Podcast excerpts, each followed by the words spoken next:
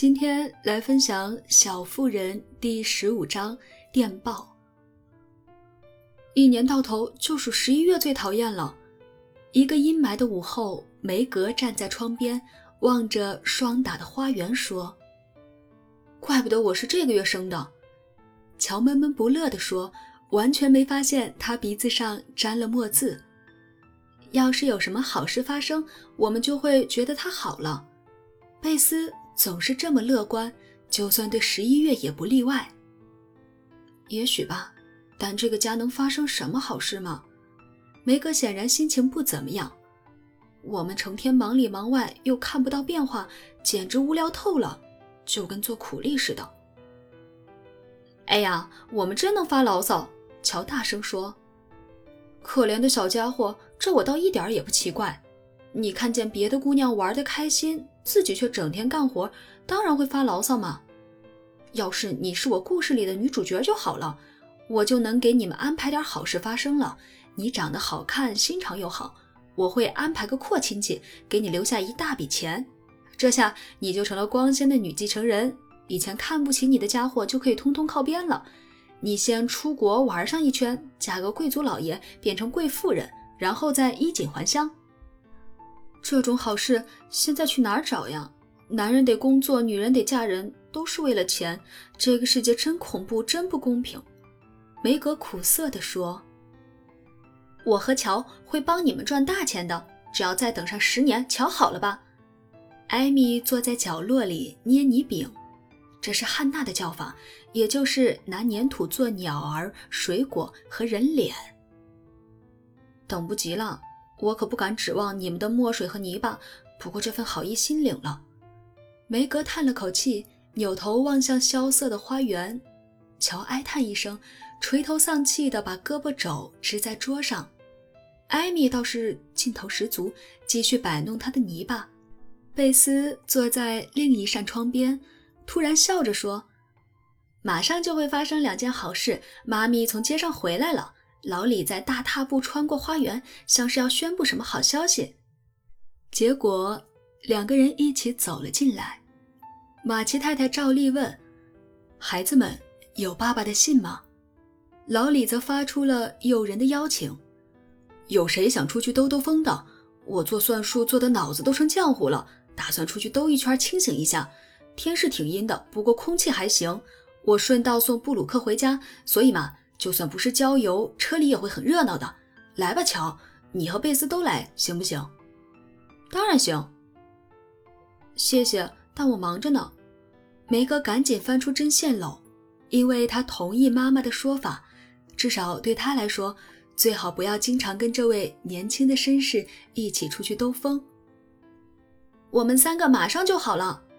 艾米边嚷边一溜烟跑去洗手。我能帮你烧点什么吗，太太？老李朝马奇太太的椅子俯下身去，以一贯的热情问道：“不用了，谢谢，亲爱的，顺道去邮局看看就行了。今天该有信到了，但邮差还没有来。他们爸爸的信一直是雷打不动的，大概是路上耽搁了吧。”刺耳的门铃声打断了他的话。不一会儿，汉娜就拿着一张纸条走进来。是他们说那个什么电报太太，他胆战心惊地伸手递上纸条，像是怕他会突然爆炸似的。听到“电报”这两个字，马奇太太连忙一把夺过，匆匆读完上面的两行字，便瘫倒在扶手椅里，脸色苍白，仿佛那张小纸片是颗子弹，直接击中了他的心脏。老李冲下楼去倒水，梅格和汉娜。赶忙搀住他，乔则惊恐万状地念出了电文：“马奇太太尊夫病重，速来 S 黑尔华盛顿普兰克医院。”大家都屏息听着，屋里一片寂静，窗外也奇怪地暗了下来，仿佛全世界都变了模样。姑娘们将妈妈团团围住。只觉得所有的幸福、快乐乃至生活支柱都要被夺走了。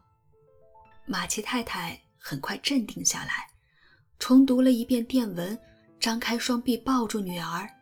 用他们永远也忘不了的口气说：“我马上就去，但可能已经晚了。孩子们，孩子们，帮我熬过去吧。”有好一阵子，屋里只能听见啜泣声，夹杂着断断续续的安慰、承诺会帮忙的劝解，还有满怀希望的低语，但最终都被泪水淹没了。可怜的汉娜是最先恢复常态的，无意中给大家树立了好的榜样，因为对她来说，工作才是化解痛苦的灵丹妙药。上帝会保佑她的。我可不哭了，这就帮您收拾东西，太太。他诚心诚意地说，掀起围裙抹了一把脸，又用粗糙的大手亲热地攥了攥女主人的手，接着掉头就走，以一顶三地忙活起来。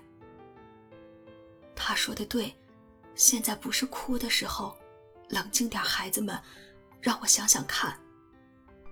可怜的姑娘们，努力平静下来。他们的妈妈则坐起身，脸色苍白但沉着冷静，将悲伤暂时搁在一边，考虑接下来该怎么办。老李在哪儿？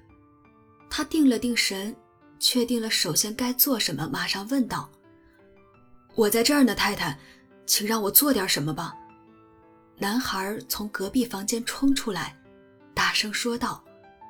他觉得马奇一家的悲伤无比神圣，就算是朋友也不可亵渎，便退到了隔壁房间待着。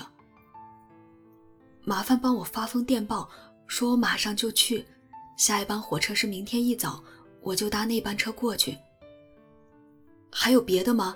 马车已经备好了，你要叫我去哪里做什么都行。老李似乎已经准备好了飞去天涯海角。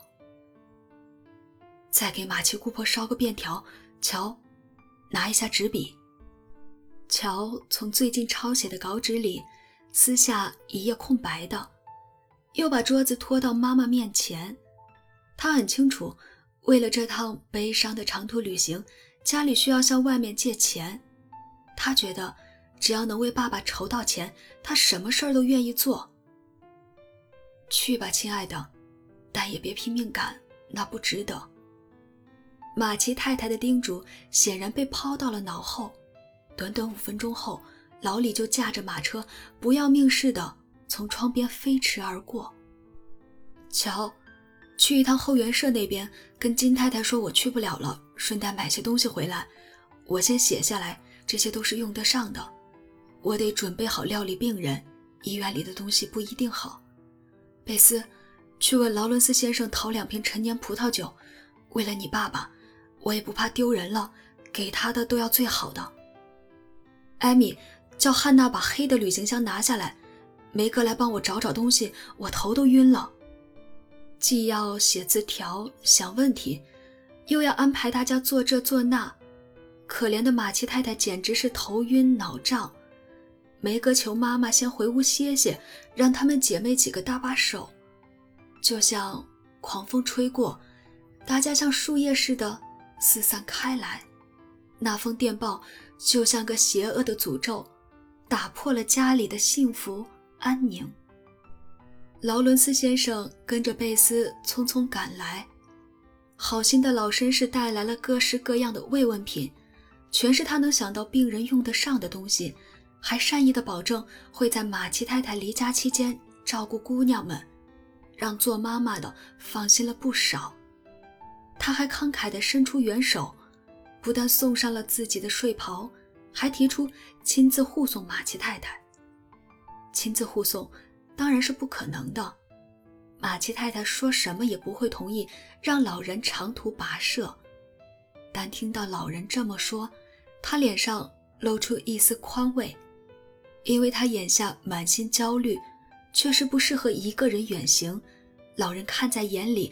浓眉紧蹙，双手互搓，突然起身离开，说是马上回来。大家都没当一回事儿，直到梅格经过门廊，一手拎着套鞋，一手端着茶杯，刚好撞上了布鲁克先生。听到这个消息，我很难过，马奇小姐。他的语气那么温柔，那么亲切，让心急如焚的梅格听得如沐甘霖。我来请求你妈妈的同意，希望能陪她一起过去。劳伦斯先生派我去华盛顿办点事儿，要是能在那边给他帮上点忙，那就太好了。